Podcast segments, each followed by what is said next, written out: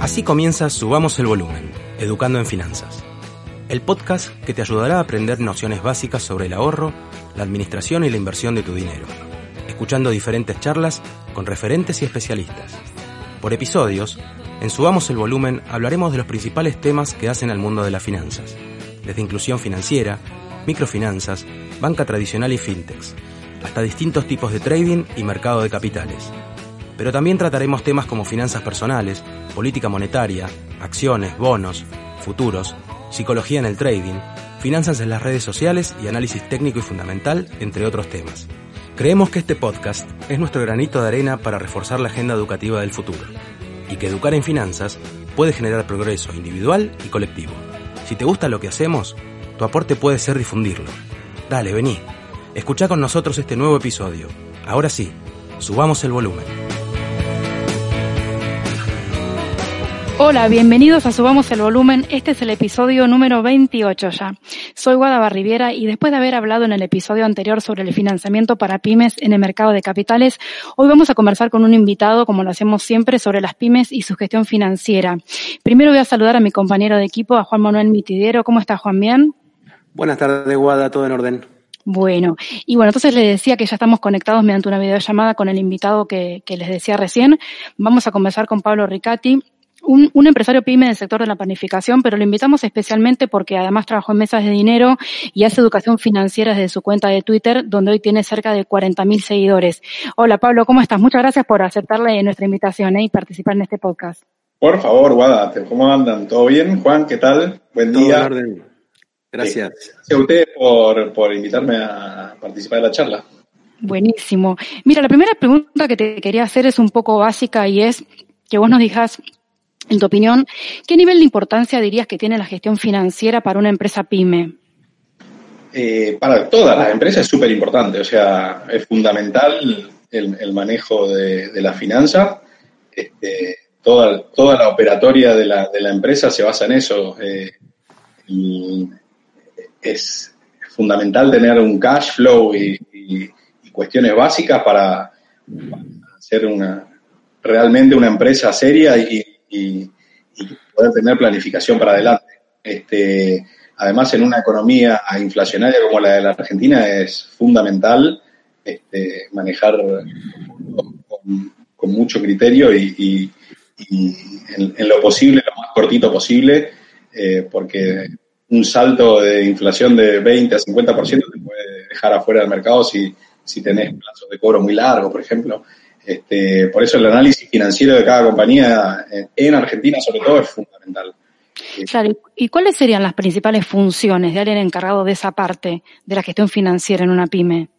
Bueno, ahí tenés que tener, depende de cada, de cada tipo de empresa, eh, dependiendo de los tiempos operativos que tenga, eh, no es lo mismo hacer el análisis financiero de, de, una compañía que, por ejemplo, tiene procesos que duran 6, 7 meses, eh, o más, como una constructora, por ejemplo, eh, con algo que es eh, operativo de, corto plazo, que puede ser ventas que no excedan los 15 días, ¿sí? así que previamente tenés que hacer ese tipo de análisis de, de ver qué, qué tiempo de operatividad tiene la empresa y sobre eso empezar a tomar estrategias. Después tenés que analizar a ver si necesitas financiamiento de mediano, corto o largo plazo, cuáles son las opciones del momento, que son sumamente cambiantes en Argentina. Eh, así que te puedes llegar a... Incluso hay momentos donde, a pesar de que no necesites, te conviene tomar créditos cuando las tasas están, las tasas reales son negativas. Eh, pero para eso obviamente tienes que tener un balance sano, una empresa sana, eh, y si puedes acceder, te conviene tomar, endeudarte en ese caso, ¿sí? Eh, hay, hay, un montón de empresarios que, por ejemplo, dicen no me gusta estar endeudado y, hay situaciones en las cuales es sumamente conveniente endeudarse. Si te puedes financiar a tasa del 20% con una inflación cercana al 50%, eh, no, no, hay que, no hay que razonar demasiado como para saber que, que te conviene endeudarte. Eh, pero ese tipo de, de manejo hay un montón de pymes que no lo tienen eh, y a veces respetan a rajatabla ciertos preceptos que en realidad deberían ser fluctuantes según el, momento de, la economía eh, y sobre todo de la inflación. La Argentina es un país que tiene una moneda eh, débil y que eh, saber aprovechar el momento en el cual, por ejemplo, poder importar algo en dólares cuando tenemos un tipo de cambio muy apreciado y, cuando es el momento de poder exportar. Hoy, lamentablemente, como se ha hecho una, un desdoblamiento cambiario, eh, no, el sector exportador no está captando todos los beneficios de, de, la devaluación que sí vemos en el, en el tipo de cambio de contado con liquidación o, el, blue en realidad no, no, no es relevante para, para una empresa eh, porque no, no, intervienen en ese tipo de cambio la, las operaciones, pero sí aquellas de dolarización que pueden llegar a realizarlas a través de contado con liquidación.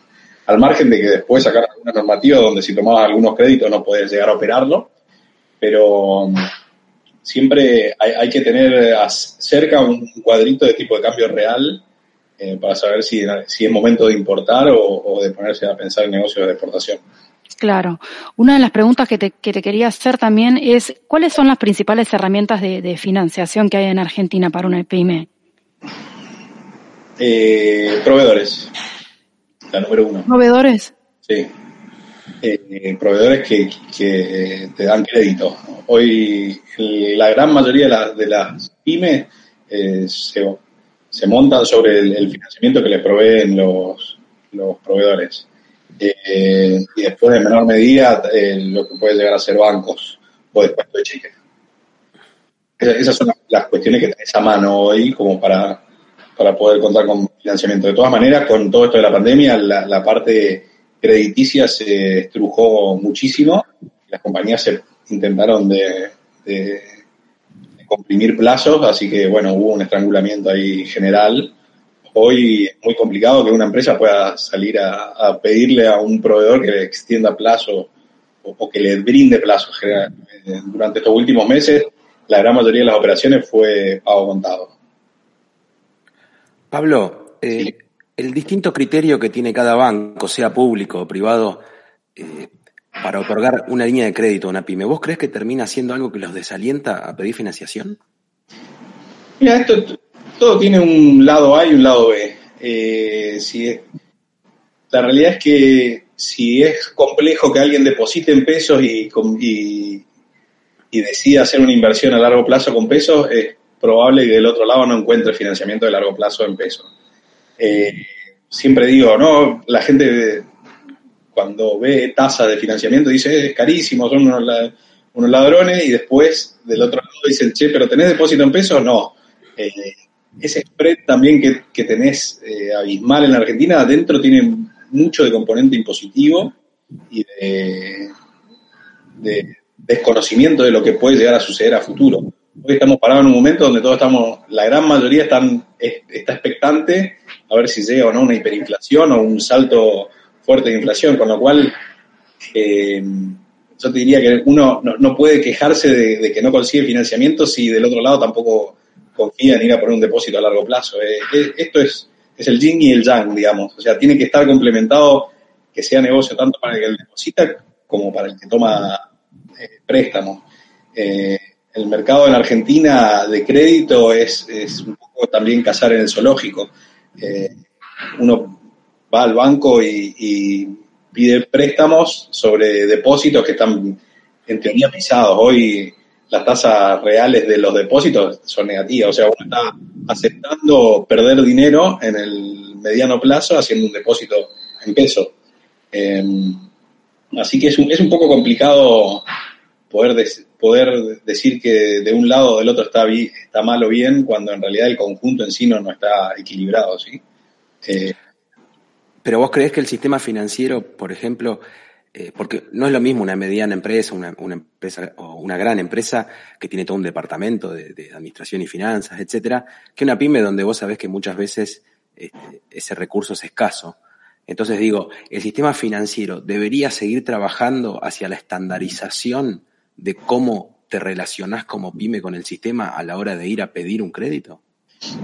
Eh, de facilitarlo. No hablemos de tasas todavía. Y, y sí, sí, la generalización por ahí es un poco eh, difícil de, de, aplicarla. Eh, hay pymes que son ordenadas y hay pymes que son un desastre. Por el otro lado, tenés también un fuerte componente de evasión impositiva, con lo cual tenés balances que son raquíticos para pagar menos impuestos. Obviamente, cuando van a, con esos balances a presentarlo a un banco, el banco analiza eso y dice, por los papeles no tendría que prestar ni un peso. Eh, entonces, tenés atrás todo un tema regulatorio mal armado eh, y, de, una, de una economía que en gran medida, si, si no evade, eh, hay un montón de empresas que no son viables. entonces, tampoco se le puede echar la culpa a los bancos de decir no, prestan. Y la realidad es que cuando les llevan los balances para analizar, la foto de la, de la compañía no, no, no, no es muy convincente como para decir sí te presto sin, sin ningún problema. Nosotros, eh, ahora durante la pandemia, la verdad que tuvimos, pedimos crédito a los bancos para poder pagar sueldos y, y el working capital que se nos vino encima en los, días que tuvimos cerrado y no tuvimos mayores inconvenientes en acceder al crédito, obviamente porque teníamos todos los teníamos los deberes hechos, todos los, los balances presentados y fue cuestión de levantar el teléfono o de mandar un mail y teníamos la línea habilitada. Eh, por el otro lado, la compañía que no presenta nunca los balances al banco o, los manda con retraso o, tiene número de insolvencia, eh, es lógico que no le presten, ¿sí? Entonces, también hay que, hay que ver del otro lado del mostrador qué, están mirando de uno. Uno por ahí man, mandar un balance que dice que tenés un patrimonio neto de 100 mil pesos y pretendés que te presten 2 millones de pesos de crédito. Entonces, eh, esas cuestiones también la pyme por ahí no la ve, los bancos tienen regulaciones de graduación, fraccionamiento, de análisis crediticio y te dicen si te pueden o no prestar. Eh, no es todo culpa de los bancos de que no, quieren prestar. Los bancos están hechos para ganar dinero igual que todo el mundo eh, y la realidad es que hoy encuentran en prestarle al Banco Central mayor rentabilidad y menos riesgo, en teoría, que, prestándole a, a, una compañía, ¿no? También estamos analizando una situación difícil donde eh, vas a tener una cantidad de quiebra impresionante en la, economía en el momento en que abran los juzgados y comiencen a llegar los cheques rechazados. O sea, ese número habría que, mirarlo, pero hoy está, está como todo congelado, pero listo para, derretirse en el momento que, que abran algunas cuestiones administrativas. Eh, dentro de, dentro de ese panorama, la realidad es que es lógico que del otro lado el banco sea reticente a prestar, ¿no?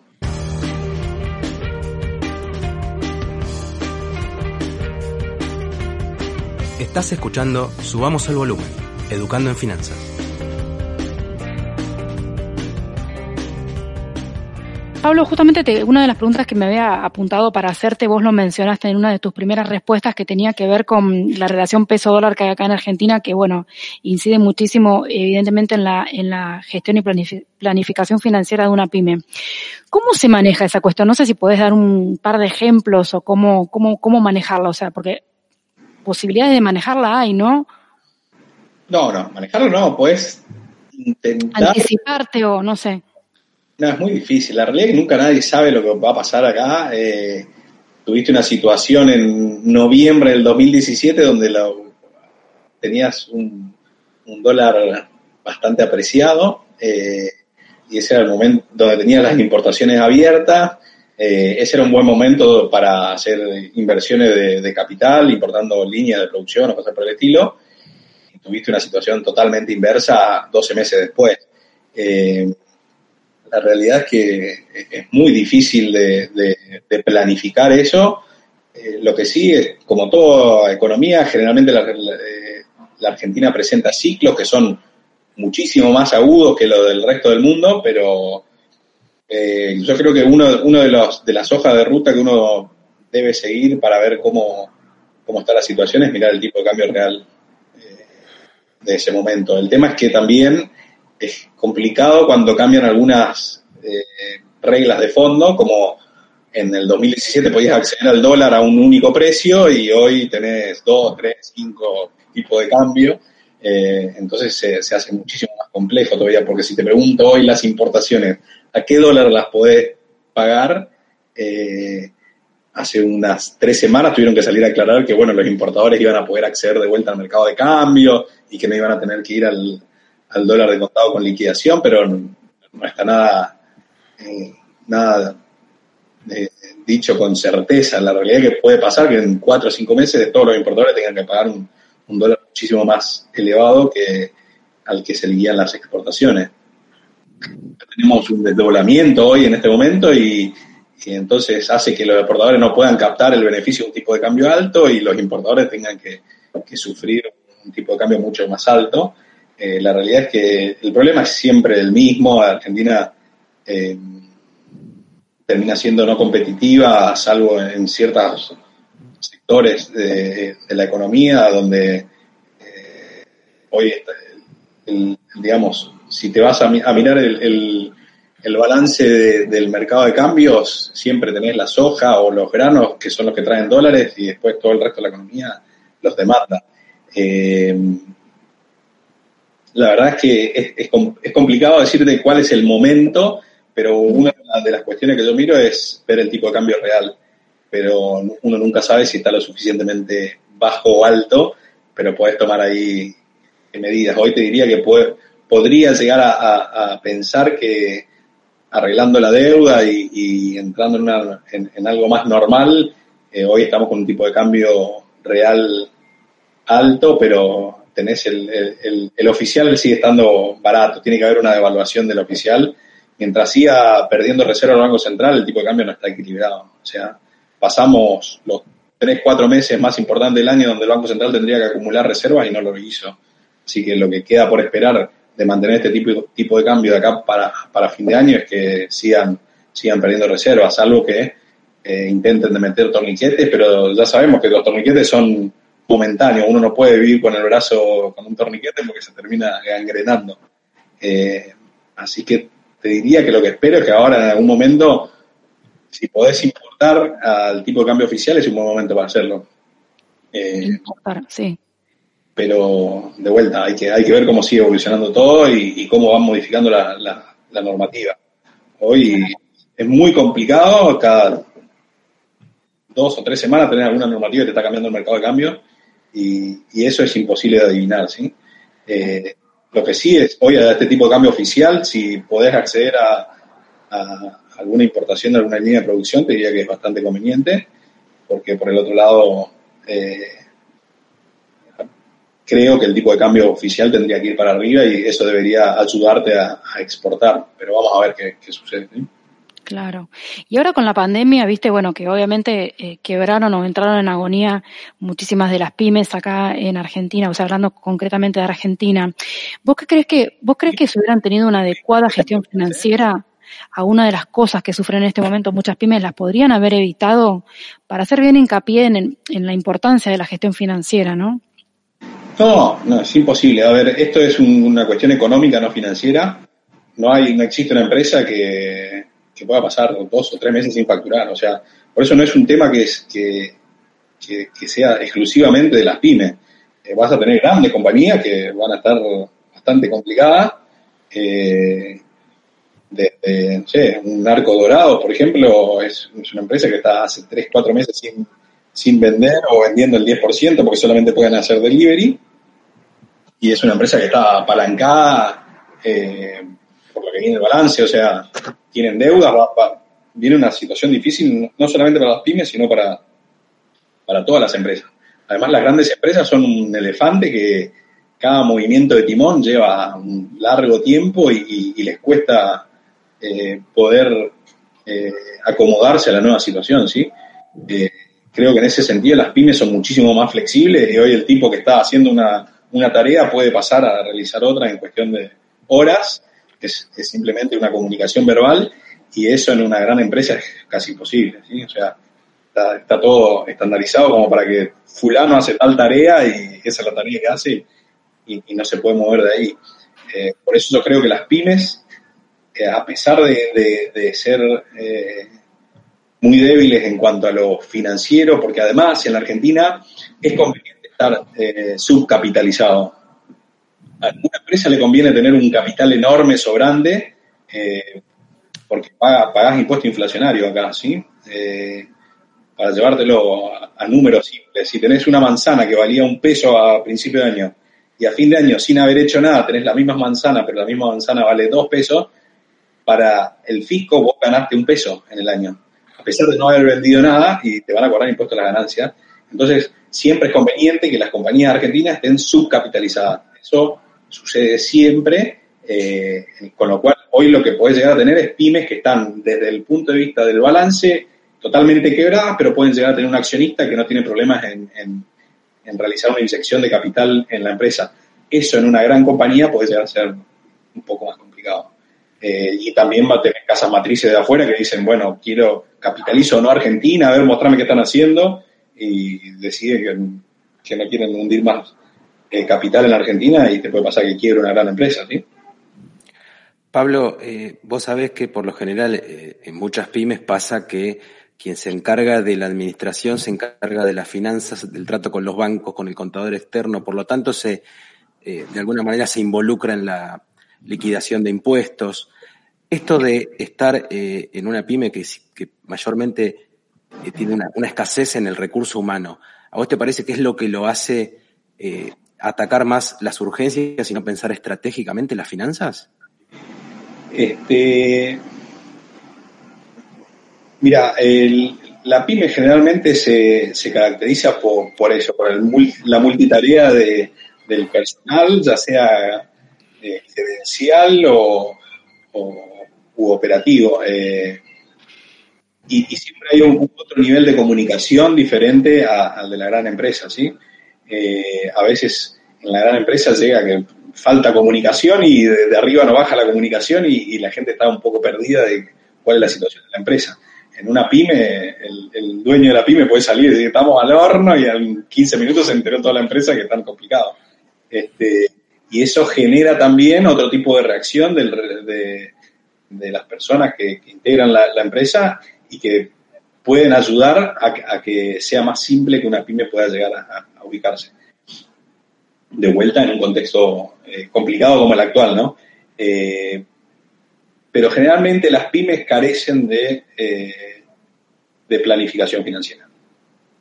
Tanto sea por el desconocimiento de, generalmente el empresario pyme es el que como hace todo, sabe todo y, que no venga nadie de afuera a decirme cómo es, porque yo ya tengo 30 años haciendo esto, y en el medio le, puede pasar que, que, se le está se le está escapando dinero arriba de la mesa por, por no, no, no hacer cierta planificación financiera. Este, por otro lado, tampoco hay, hay eh, como un outsourcing de, finanzas en, la Argentina donde uno pueda contratar a una empresa y diga, bueno, vení 15 días y acomodame cómo tengo que hacer para, para que mi proceso sea más eficiente y que, y que no me y, poder tratar de manejar las finanzas lo más eficientemente posible. Entonces tener la situación del empresario pyme reticente a contratar a alguien y también del otro lado tampoco, obviamente porque no hay mercado, no tenés una empresa que te pueda llegar a, dar un servicio de, llegar en 15 días a, mirarte un poco la, empresa y decirte cuál qué, te conviene hacer. Este, me pasa que hablo a veces con, otras empresas, desde chiquitas hasta grandes, y en la charla le digo, a ver, bueno, contame un poquito cómo es, y les tiro algunos tips y, abren los ojos y se dan cuenta de, de, errores que vienen cometiendo de hace mil años, ¿sí? ya sean tanto en lo financiero como en lo impositivo. Hay un montón de, beneficios fiscales que hoy, bueno, hay que ver cómo van a quedar esto después de, la situación, pero que eran súper convenientes de, ser tomados para las pymes. ¿sí? Tenían una ventaja impositiva sobre las grandes empresas con algunos beneficios fiscales como eh, poder tomarse impuestos al débito y crédito para pago a cuenta de ganancias, eh, diferimiento de IVA 90 días. Eso es, el diferimiento de IVA 90 días es un un apalancamiento a tasa cero, ¿sí? O sea, no, tendría que haber ninguna pyme en la Argentina que no tenga eh, ese beneficio tomado. Y sin embargo, había un montón que no la tenían. No sé si era por falta de comunicación del sector, eh, del, gobierno que tenía que, promover eso, o, también a veces está muy enfrascada en, sus problemas diarios y, hace que el tipo no pueda levantar la cabeza y, poder planificar algo. Está como todo el tiempo tapando problemitas y, no puede hacer una estrategia o, o una planificación de mediano a largo plazo que, lleva a esta cuestión. Ahora, viste que en las pymes, eh, sobre todo en las más pequeñas, quien se encarga de lo financiero se encarga de lo impositivo también. Y en Argentina, además de la alta carga impositiva y del desorden que hay y de tantos impuestos, la autoridad también te hace perder mucho tiempo en los impuestos, no solo dinero, tiempo que hay que dedicarle a eso. ¿Qué opinión tenés sobre eso? No? Porque ahí es donde también se genera esta escasez de, tiempo y de recursos para dedicarse o bien a lo financiero o bien a aprovechar los incentivos fiscales. Eh, a ver, corramos, desde el punto de vista teórico, yo creo que Argentina tiene que ir a un esquema de monoimpuesto. Eh, decir, a la empresa se le cobra tanto y la empresa saca un solo pago y después que el Estado divida como quiera todo, eh, toda la carga tributaria. Porque la realidad es que tenés al municipio que te pide una liquidación, a la provincia que te pide otra liquidación, a la nación que te pide otra liquidación, eh, retenciones nacionales, provinciales, eh, una cantidad de, tiempo perdido para, para poder calcular esos impuestos que generan eh, un costo eh, para la empresa que, es ridículo y que en realidad lo, que tendría que haber es, si el Estado quiere recaudar, bueno, ¿cuánto querés recaudar? Y decime en un porcentaje y directamente de mis ventas sacame X por ciento y listo. O sea, e incluso podría ser como eh, un impuesto al débito crédito, nada más que en lugar de ser del 0,6 por mil, perdón, del 6 por mil, que sea del, no sé, ¿Cuánto querés que sea la carga tributaria en Argentina? ¿30%, 40%, 50%? Ok, cobrame el 40% ahí de todos los pagos que recibo y listo. arreglate vos a ver cómo, cómo distribuís después eso. Eh, la verdad que es, eh, en, el momento en que uno, lo, que sucede es que cuando uno, si uno ve todo el pago junto en, una sola retención, eh, cae en la cuenta de, cuál es la carga total que estás sufriendo y, y, eso hace que sea diferente a tener que hacer no sé, 15, 15 pagos en el mes a, diferentes fiscos, eh, en donde uno por ahí pierde la noción de cuánto es la carga tributaria total que soporta la empresa. Eh, pero sería muchísimo más sencillo que te digan, bueno, te retengo el 40% de, de las ventas y listo. O sea, uno se dedica a hacer otra cosa y que directamente el banco te retenga el dinero y te dedicas solamente a vender y no, y no hacer liquidaciones me van a matar todos los contadores ahora porque con eso le perderían todo el laburo. pero... No, pero te entiendo. El otro día Juan Carlos de Pablo en una nota en La Nación y citando a otro economista decía, si el Estado te pidiera el primer repollo y nada más que ese, hay incentivos para este, producir más repollos. El tema es cuando este, te, pide eh, tantos que, bueno, o sea, te deja quedarte con el primero. ¿Cuál es tu incentivo para seguir? Seguir, seguir generando pero acá es, creciente eso, sí. O sea, creo que lo, lo leí, no me acuerdo bien cómo era, cómo lo había armado, pero sí, no había incentivos para poder crecer. Es más, hay un montón de situaciones que se presentan donde una pyme, por ejemplo, haciendo una venta se pasa de escala y pierde ciertos beneficios fiscales que son eh, enormes, entonces llega un momento donde le conviene no vender. Eh, ese tipo de situaciones está repleto dentro de la legislación argentina para llevarlo a algo más simple, de seguramente mucha gente que mire esta, charla es monotributista y sabe lo que es pasarse de escala o pasarse de monotributo a responsable inscrito. Esa misma situación se genera eh, también para, las empresas, ¿sí? Eh, los beneficios de decir, bueno, te pago el 50% de los sueldos si tenés 50 empleados, tenés 51, no, no te pago nada la realidad cuando lo planteas así, decís, pero tiene eh, ¿cuál es la diferencia entre tener 50 y 51? O sea, ese, ese tipo de más que puedes llegar a tener de, lo que puso eh, el flaco que pensó la norma, genera que puedas quebrar. Eh, entonces, siempre hay muy poco análisis en, todo el tema normativo. La realidad es que los legisladores no paran de legislar siguen sumando y sumando y hay como una capa de cebolla de, cuestiones que están mal, mal planificadas este, y que no generan los incentivos. Yo creo que hoy en Argentina decir, bueno, tengo un desempleo feroz, ¿por qué no es un buen momento para decir, bueno, al que exporta, le cobro el 10% de lo que de lo que exporta y nada más, y que se ponga a laburar para, para exportar y que no, que no tenga que pagar cargas eh, sociales sobre los empleados que pueda tomar de aquí en adelante. Eh, hay un montón de cuestiones que se pueden llegar a hacer como para incentivar, pero lamentablemente como tenés tanto nación, provincia y municipio metido en el medio, hace que por ahí una política que pueda llegar a, a pensarse de lo nacional encuentre trabas a nivel provincial o municipal que no permita hacerlo. Pero hoy la realidad es que Argentina está en una situación crítica y, lo que tendría que hacer es empujar a que, a que las empresas que puedan exporten eh, y más allá de las que están generadas hoy, generar nuevas para adelante. ¿sí? Para poder generar nuevas para adelante le tenés que dar algún, algún tipo de, de, incentivo para que lo hagan, porque ante esta incertidumbre obviamente que nadie va a querer mover un, un dólar, no voy a decir un peso, porque la realidad es que no creo que el que tenga ahorrado dinero para invertir lo tenga hoy en pesos, pero si vos no ves que la situación fiscal vaya a minorarse y que vas a tener un tipo de cambio de 70 con retenciones, cuando en realidad si tenés que importar lo vas a importar a 120, eh, obviamente ese tipo no va a mover un dólar para invertir en Argentina.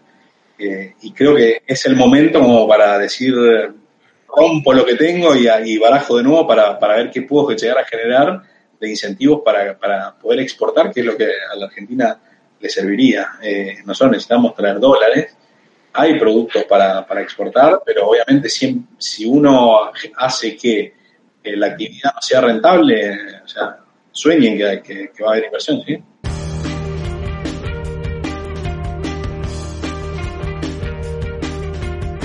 Estás escuchando Subamos el Volumen, Educando en Finanzas.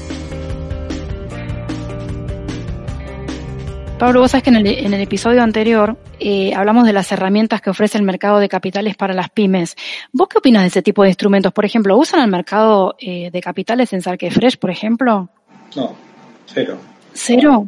Eh, no sé qué instrumentos fueron los que vieron, pero tenés descuento de cheques y podés llegar a tener una ON. sí, para rebursar la factura electrónica. Sí, pero no cero, no, no, se utiliza nada. Este, ¿Por qué? A ver, explícanos por qué. En cierta medida nosotros teníamos una situación totalmente sana de, lo que es el financiamiento. El último crédito que habíamos tomado fue en eh, agosto del 2017 para comprar una, una, máquina que se importó y creo que quedaban dos o tres cuotas de ese préstamo. Después no, no volvimos a tomar eh, crédito porque no, no, era conveniente ni necesario tampoco.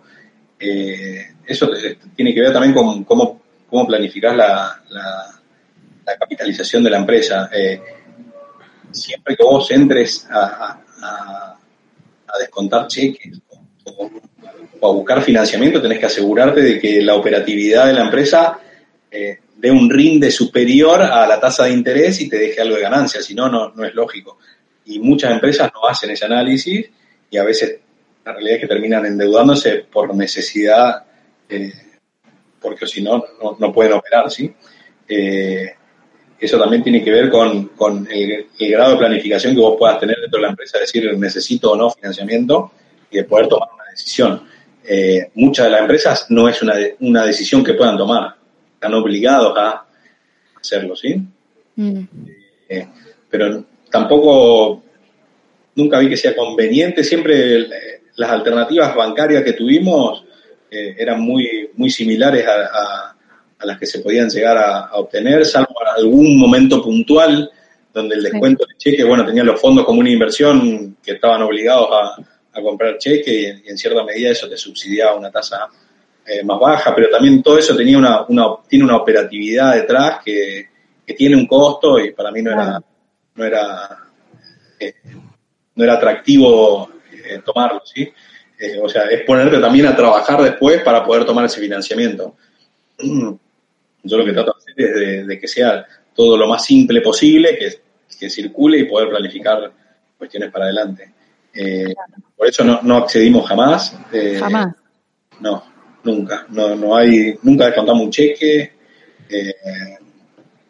y, tampoco vimos atractivo el tema de, de una ON en los momentos en los que necesitamos financiamiento, fuimos a los bancos y los pedimos y lo teníamos a la semana, ¿sí? Claro. Siempre, ¿Y sí, línea de crédito conveniente, ¿no? Eh, esa que tomamos en octubre del 2000, no, octubre, no, agosto del 2017, era una tasa del 19%, fija. Un crédito O sea, si, viste la evolución después de la tasa. Claro, sí. ¿A cinco años era o a tres? No, tres años. Eh, este era conveniente. Y ahí en Salquefresh vos armaste el índice hot dog o algo así, creo que se llama. O sea, armaste algunos índices y ratios hacia adentro de la empresa para ir evaluando la gestión financiera. ¿Esto fue así o no? No, no, no es para evaluar la gestión financiera, sino es un dato eh, de color que en algún momento tomé y noté que, eh, que el consumo callejero tenía, iba muy de la mano con la salud de la economía. Mm. En momentos de expansión hacíamos máximo y en momentos de crisis eh, se derrumbaba el consumo callejero de, de pancho y hamburguesa. Eh, tiene algo que ver con, con, una historia que hay de Estados Unidos, de, eh, creo que Greenspan era que miraba la venta de calcetines o, de calzoncillos y era momento, el momento de expansión era donde eh, el, tipo compraba calzones nuevos y en, el momento de crisis se, se, mantenía sin, sin comprarlo, entonces el tipo seguía ese dato. Así que era, era un dato más, más que nada como para para darle al resto un poco de información de cómo estábamos en la salud de la economía. Hicimos pico récord en octubre del 2017, que justo calzó, y a partir de ahí se empezó a derrumbar y, hicimos mínimo. Eh, bueno, ahora con la pandemia llegamos a un. Era un índice que dio 130 en octubre del 2017 y el mes posterior a la pandemia dio 3. Mm. El de, derrumbe que hubo en las ventas. Este, pero no, no, tenía que ver con las finanzas, sino que... Ah, está bien, sí, sí, sí, entendí. Que servía para ver eh, la salud de la economía. Eh, lo compartía bastante con, un economista que hoy ya no está con nosotros, que también seguía un índice de una de, de, venta de pizzas de una, de una cadena importante, eh, iban de la mano. La venta de paches y, pizzas hacía máximo en momentos de expansión económica y después se derrumbaba con las crisis. Pablo, ¿qué cosas eh, de las que te enseñó el mercado después las pudiste eh, trasladar a la, gestión financiera de la pyme que lideras hoy? Eh, ninguna. Epa, desarrolle. no, porque la realidad es que, como te comentaba, una vez que uno hace el análisis de, la necesidad de capital que tiene la empresa, la realidad es que después eh, uno no, no, necesita ni acceder a crédito y, después simplemente transformás a, la empresa en un, en un, bonito que todos los meses paga dividendos al accionista. Eh, y básicamente así es como se comportaba la empresa.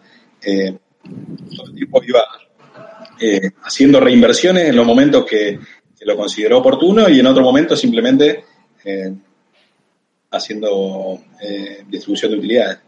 Eh, así que por el lado financiero, por otro lado también por este tema fiscal que yo te, decía, eh, y que a la empresa argentina le conviene siempre estar subcapitalizada, eh, nunca es conveniente que la empresa quede con la utilidad dentro, por eso siempre se, hizo una distribución de, utilidades. Así que básicamente la empresa lo que era era una generadora de cash flow y distribución de dividendos. Eh, por eso no, no, no es que había y el, dinero invertido en cabeza del accionista eh, por cuestiones fiscales eh, tiene mayor rendimiento que el dinero invertido en la compañía. Y la, gestión. Por ejemplo, si la empresa compra el primero de enero 100 dólares, a fin de año hay que evaluar esos dólares al tipo de cambio y pagar ganancias por la diferencia. En cambio, en cabeza del accionista, esos 100 dólares no vuelven a tributar ganancias para él. Entiendo. Y después, decíamos, de, con la gestión financiera que, haces en, la pyme que lideras hoy, ¿generás cierta información para compartir con tu equipo? Y de la mano de esto, ¿estás eh, preparando a otras personas de la empresa para que, para que te hagan soporte? No.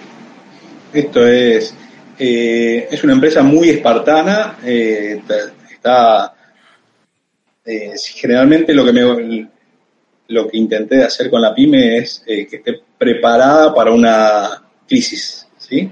O sea, estamos preparados para una crisis constantemente. Hoy llegó la crisis y bueno, pese a que tuvimos que cambiar básicamente la actividad que hacíamos, es una empresa que está también subcapitalizada desde el punto de vista de recursos humanos, eh, subcapitalizada de, fondos. Eh, entonces nos agarró la situación medianamente con algo manejable, cosa que a otras empresas no les sucede. ¿sí? A, veces muchas empresas, es algo que incluso en grandes compañías nunca se mide, cuál es el exceso de recursos humanos que tiene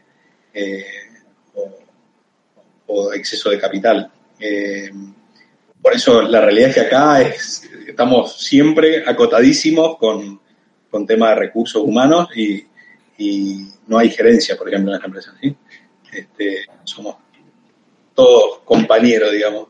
Este, así que no, no, hay, no hay nadie preparado hoy para, poder seguir con eso, pero medianamente, a ver, estamos hablando también de una situación compleja. Hoy, hoy, hoy lo que está haciendo la empresa, que es origen directo, eh, no, es algo que estaba planificado, de hecho se, hizo en marzo a, la, a las apuradas, así que tampoco te puedo decir que, que la situación de la empresa va, cuándo va a retornar de vuelta la empresa a tener su actividad normal, que es la, venta de panes y distribución de, comida fast food.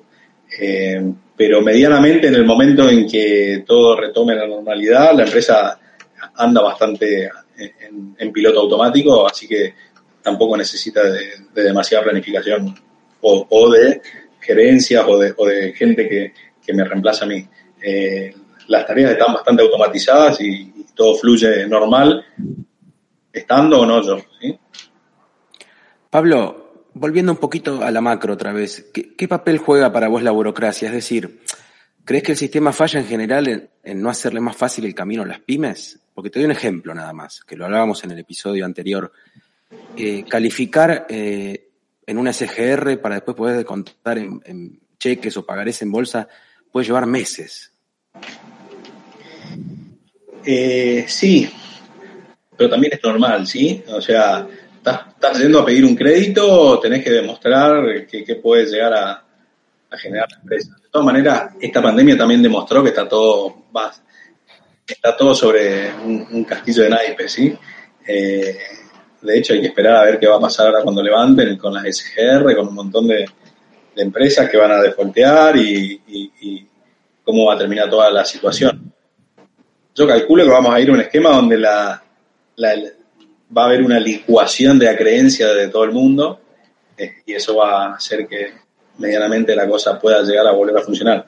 Lo que pasa es que tenés que planificar a ver cómo es esa licuación. Por eso creo que, tienen frenado todo el tema de concursos y quiebras para poder ver cómo, resuelven eso. Eh, acá lo que va a haber es un default que va a estar disfrazado en, una licuación general de, deuda. De hecho, todas las deudas impositivas con AFIP son incobrables hoy, así que bueno, están armando un, esquemita de, préstamo a largo plazo para devolver eh, esas deudas. Este, pero la burocracia en Argentina es fatal. Eh, y, terminar demostrando que en las situaciones de crisis termina siendo todo medio eh, al gas, para, no decir una palabra eh, hoy, hoy yo te, diría que, que sí, tendría que rever todas las situaciones de, la burocracia que digo yo y, decir, rompo y barajo de nuevo para que sea todo algo más simple, pero no veo que vayan por ese camino. De hecho, las SAS eran una, un, un, instrumento que creo que podía llegar a colaborar en eso, pero no, no las van a seguir. La, lógica sería poner una SAS que tenga todo cobros electrónicos, eh, entonces evitas que la SAS evada eh, y le aplicas una tasa de impuesto X un, tax a, esa, a esa actividad y recolectás más fácil y, la, pyme puede hacer su actividad en lugar de tener que estar buscando un contador que le liquide la tasa de seguridad e higiene del municipio Montoto. Este, todo eso colaboraría eh, para que la pyme pueda llegar a, quitar el laburo que, tiene para preparar papeles y abocarse a producir y vender, que es lo que realmente agrega valor.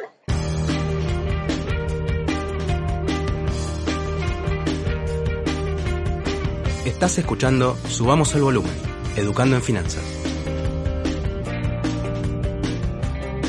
Pablo, vos el año pasado te, pusiste al hombro el proyecto La Vaquita Tuitera y mm, terminaste bastante enojado con la CNB. Recién justamente nombraste y la palabra SASI, me acuerdo que me lo dijiste en una, en una entrevista, que habían pasado, pensado en esa otra alternativa o lo habían llevado a cabo, no me acuerdo muy bien, pero eh, ¿nos resumirías un poco qué pasó exactamente? Porque en esa misma entrevista que yo te decía, vos me recuerdo que usaste la palabra hipocresía eh, para hablar de las normativas de la CNB. ¿Por qué no nos resumís un poquito la historia de la vaquita tuitera y por qué lo tuvieron que detener, digamos? Bueno, ese era un financiamiento colectivo planteado desde Twitter con seguidores y muchos de los seguidores, incluso la gente que estaba dentro, son amigos míos, ¿sí? Eh, o sea, había, dentro de los socios había amigos míos, amigos míos y, plantearon las, está bien, las normas están escritas de una manera donde, eh, a ver, si hay una ley de financiamiento colectivo, yo lo que me interesaría saber es eh, cuánto debatieron esa ley, cuánto, cuánto recurso del Estado se puso en esa ley cuánta gente trabaja detrás de eso y que me digan cuántos proyectos de crowdfunding hoy hay en la Argentina. Cuando vos descubras que da cero la cantidad de proyectos que hay, te das cuenta que es ridículo todo el costo que, que insumió generar esa normativa y tenerla hoy vigente en la Argentina. ¿sí? Eh, y cuando tuviste un caso, que está bien, no, se, no, no cuajaba con la ley que tenías, pero desde el punto de vista de decir, che, hay un flaco que hizo algo que está funcionando, por lo menos desde la atracción del, capital y, de, un proyecto de inversión, ¿por qué no hacemos algo parecido a lo que hizo este pibe y tratemos de ponerle un cuadro donde haya una seguridad para el tipo que está eh, invirtiendo ahí? Este, y, no agarrar y decir, bueno, te freno esto y, no va para adelante porque si no te arma una causa de por haber hecho oferta pública irregular, ¿sí? Sí. Yo me, me, puse a disposición para incluso hacer cotizar eh, el proyecto en bolsa. El tema es que cuando te vas atrás a la normativa y decís, bueno, todos quieren invertir, listo, vamos a ir a, vamos a hacer una, emisión de acciones y la gente que estaba por, invertir, en lugar de, hacer la inversión entre privados como estaba planificada, vamos a ir a, a una sociedad de bolsa, vamos a hacer una emisión y la gente va a poder invertir.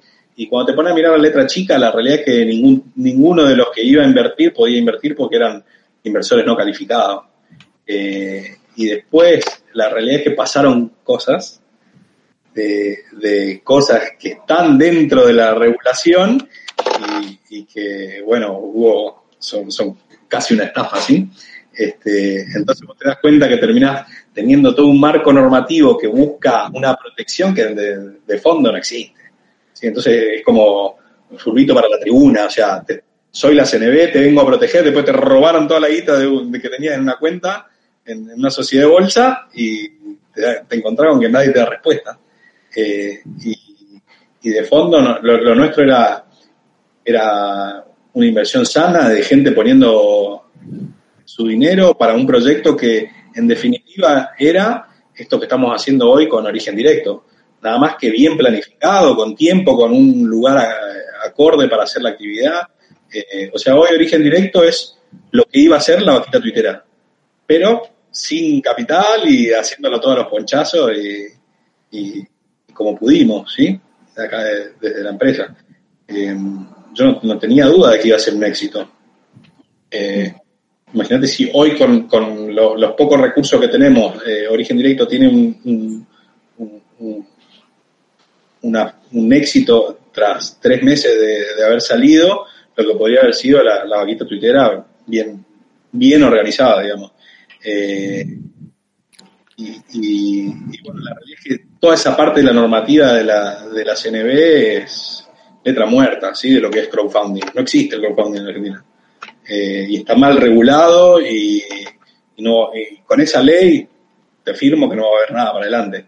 Eh, incluso hay algunas empresas que están haciendo crowdfunding eh, por afuera y que están haciendo proyectos y bueno, está la CNB ahí investigando y no sé qué pasa, pero, pero la, la, realidad es que no, no, no funciona todo lo que está escrito sobre crowdfunding y el mercado de capitales al que uno podría llegar a ir yo, por ejemplo, si en su momento decía, bueno, sacamos la vaquita tuitera a la bolsa y que la gente meta los fondos ahí y haga la suscripción y etcétera, tampoco se podía hacer. La solución era no tener solución, hermano. O sea, lo que vos, lo que vos planteaste no tiene solución. Entonces terminé, nos tuvimos que dilatar tanto la discusión para ver cómo lo encuadrábamos dentro de, del marco regulatorio que vinieron las pasos o lo posterior y ahí en ese momento un poco de hartazgo y de, ver también que, que bueno, el, contexto macro de la Argentina no, no estaba como para poder invertir en ese momento. Hoy a la distancia te digo, la verdad que fue un acierto haberlo frenado a eso, pero nos quedamos todos con la gana de, hacer un proyecto colectivo que estaba bien planeado. Nosotros teníamos asambleas constantes, así como estamos charlando en este momento. Eh, nosotros teníamos charlas por, por Periscope, eh, donde participaban todos, daban su punto de opinión. Teníamos votaciones online que se resolvían en una hora entre 350 tipos, cada uno exponía. De hecho, tenemos todavía un canal abierto donde donde discutimos cuestiones, o sea, hay, una vinculación todavía entre, entre la gente que participaba de ese proyecto. Este, así que lejos de ser una estafa o de cosas por el estilo, era, eh, más que nada un, algo que yo le, quería, quería darle también a, la sociedad como para, para, demostrar que sí se puede hacer un, financiamiento entre pequeños inversores para hacer un proyecto que sea rentable y, que eso desmitifique también lo que es la bolsa, de, decir eh, es solamente timba lo que hay ahí, ¿sí? Eh, así que era bastante altruista desde, desde, ese punto de vista. Yo lo, lo, hacía no para ganar guita, sino para, para mostrar un concepto de lo que era armar una sociedad entre gente que pone guita, gana guita, está contenta y, generar una empresa que, que, le dé valor a la sociedad. no pudimos llevarlo adelante exclusivamente por cuestiones burocráticas, ¿sí? Y por trabas regulatorias. Eh, pero bueno. Pablo, eh, si bien... Era un resumen y lo hice muy largo. Pablo, si bien entre líneas ya dijiste muchas cosas, eh, nos gustaría un, un, poco más resumido, ¿cuál es tu opinión sobre el mercado de capitales local? raquítico, es un mercado muy pequeño, no existe. el volumen de de lo que es la capitalización bursátil en Argentina es ridícula. es como tienen, ah, es un, un coto de casa muy pequeño. La realidad es que se hicieron un montón de cosas para que, creciera, creció y en algún momento la realidad es que entre 2018 y 2019 eh, eh, mucha gente quedó lastimada con, con, la evolución de los activos financieros locales, con lo cual calculo que eso también expulsó a, a, mucha gente que se acercó al mercado de capitales. Eh, y con toda la regulación que están metiendo, la realidad es que lo veo complicado que pueda llegar a, atraer a, nuevos inversores para, que entren. Cuando miras las normas del parking, la realidad es que para comprar un bono argentino tenés que tener un, un, manual de 50 páginas para ver cuándo lo puede vender, en contra qué moneda lo puede vender. Eh, muy kafkiano, digamos, todo lo, todo lo que se generó en temas regulatorios posteriores. y, después, de fondo, no cambió nada ¿sí? en, lo que es la, esa normativa. Y así que lo, veo que si no hacen cambio, no creo que vaya. Si, no haces cambio a, a, lo que vino haciéndose mal durante tanto tiempo, porque el resultado está en la capitalización bursátil. Las empresas cotizan en bolsa en Argentina no valen nada, es, mínimo en cuanto al, al ratio de PBI, y terminás países vecinos como Chile, como Brasil o Perú, y ves que tiene un mercado de, capitales que, está constantemente creciendo y, atrayendo inversores, eso no pasa en Argentina. Con lo cual, si no cambias, no esperes que los resultados cambien tampoco. ¿sí? Claro. Y por último, para cerrar un poco ya, ya el episodio, quería que, que nos contaras, ya, ya, lo nombramos, ¿no? Origen directo, que inclusive la, la, relacionaste, porque hay una relación muy directa con lo de la vaquita tuitera, pero eh, es un proyecto que, o sea, tiene, tiene su parte inspiradora, digamos, para lo que escuchan este podcast, y yo me pongo en el lugar de la gente que, que escucha quizás el podcast, quizás no es gente del ambiente de Twitter, porque en Twitter sos así como muy conocido, pero estaría bueno que vos nos resumas eh, cómo surgió y en qué están ahora mismo, porque, o sea, se, posicionaron muy bien y muy rápido. Si nos pudieras sintetizar un poquito lo que hacen ahí en Origen Directo y con eso ya cerraríamos la entrevista. Bueno, Origen Directo es un... Eh, te lo resumo, es un supermercado que te lleva las compras a tu casa. Un supermercado de alimentos exclusivamente, este, con vehículos que mantienen la cadena de frío, entonces podemos entregarte un super congelado en Tigre o en Verazatei, este, y podés, hacer, estar tranquilo de que estás recibiendo un alimento que es fresco porque eh, hay una conexión también entre los, los, proveedores de, esos alimentos y, origen directo, eh, donde tratamos de hacer que, los pedidos sean de uno, dos o tres veces a la semana, cosa de poder tener productos frescos de fábrica. Eso también depende de cada uno de los, de los fabricantes. Eh, tenemos un proveedor que es transmisiones y obviamente es complicado mandar mercadería desde allá para acá, así que tiene un, plazo de entrega mucho más extenso que, algún proveedor que podemos llegar a tener acá a 20 cuadras, con los cuales hacemos pedidos por WhatsApp en 20 minutos tenemos el pedido acá. Eh, pero estamos tratando de, hacer eh, una conexión entre el consumidor y el fabricante, eh, que de hecho lo, está, lo están experimentando. Muchos de estos fabricantes abrieron una cuenta de Twitter, leen lo que dice el consumidor de sus productos, miran a ver si está el producto suyo en la foto, eh, recibe críticas, eh, las analiza, eh, ve cómo puede mejorar, pero hicimos un vínculo entre el consumidor y el fabricante que no existe en, otro tipo de comercialización, o sea, un supermercado donde uno va, a comprar un producto, llega a la casa, lo abre y se encuentra con que, bueno, ¿a quién le reclamo? ¿Dónde puedo hablar? ¿Qué puedo hacer con este producto? ¿Lo puedo congelar? ¿No lo puedo congelar? ¿Cuánto dura después de congelado? toda, esa, toda esa comunicación entre el fabricante y el consumidor no existe. nosotros generamos eso a través de, la cuenta de Twitter. Este, por otra cosa, cumplimos con la entrega en 24 horas, que fue uno una de, los puntos que a los que nos habíamos comprometido. Eh, y siempre respeto por eh, el, cliente y prestar atención a, cualquier tipo de reclamo. Eh, cualquier crítica tenemos la, tenemos la, la política de atenderla y de, incluso si hay que llamar por teléfono se hace, eh, pero ponemos mucho foco en, la satisfacción del cliente, ¿sí? Eh, esto es un servicio que estamos prestando y que se basa en la satisfacción del cliente. Lamentablemente tenemos, obviamente contamos con un capital limitado y también con una situación compleja de Argentina como para decir, bueno, me pongo a, invertir y a crecer eh, exponencialmente eh, así que tuvimos que, mantener ahora la clientela cerrada y tratamos de brindarle servicio a los que nos apoyaron desde el inicio este, y, esperando a ver qué va a pasar para adelante. Pero Origen Directo es, es eso, compras simples por una página que te llegan al día siguiente a tu casa, en condiciones. Claro, y tienen, eh, tienen intención de que una vez que se acabe la pandemia, hasta que no se sabe cuándo va a ser, continuarlo, ¿no? Porque, o sea, surgió a partir de la pandemia. No sé qué va a pasar mañana. Mm con eso de, arranque no puedo llegar a decirte qué, vamos a hacer para adelante. La lógica es que es un negocio que eh, es rentable, que al, consumidor le sirve y puede llegar a ser el día de mañana la forma en la que uno realice las compras.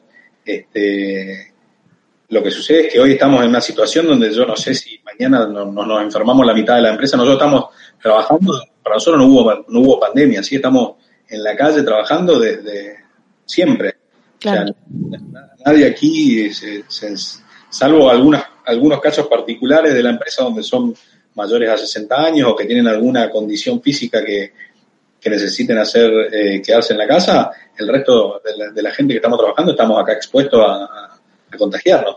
Eh, bajo, bajo, digamos, esas reglas, yo no, sabría, no podría decirte qué puede llegar a pasar la semana que viene. Nos puede pasar de que nos, tenemos la mitad de la empresa contagiada y tengamos que cerrar durante un periodo, no, sé, no sé si no me puedo llegar a morir yo la semana que viene, así que planificar mucho, te diría que no. Estamos flotando por ahora eh, con ayuda de eh, en los primeros meses que fue necesario el, el, pago de los sueldos de, de los empleados. Por ahora venimos estabilizados. Eh, y te diría que de acá para adelante está como la, cosa contenida y podríamos llegar a, subsistir tranquilamente la pandemia, pero no mucho, más que eso. Eh, lo que sí te digo, el negocio funciona, sirve, se puede llegar a desarrollar tranquilamente. Creo que tiene las condiciones para pasar por arriba a cualquier supermercado de la Argentina sin, sin dudar. Eh, siempre manteniendo estos conceptos que te dije iniciales, ¿sí? De donde uno atiende al cliente, le da un canal de reclamo, donde se trabaja con honestidad, eh, eh, y donde hay una tranquilidad desde el consumidor de saber que si se llega a presentar una situación donde la cosa no salió como se planeaba, eh, acto seguido tiene una solución tanto con un reembolso de dinero o con, o con lo que fuere. Si les llegara a, suceder que se le rompe un producto algo, siempre todo es charlable.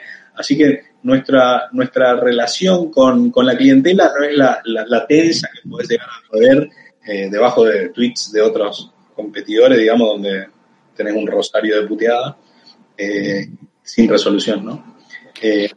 pero manteniendo esos conceptos, yo diría que este, este negocio eh, tranquilamente puede explotar y, e incorporar incluso otro, otro, otras cuestiones que no sean solo alimentos. ¿sí? Bueno, Pablo Ricati, muchísimas gracias. Por favor. Muchas gracias por tu tiempo, Pablo. Un abrazo. Un abrazo grande. Abrazo.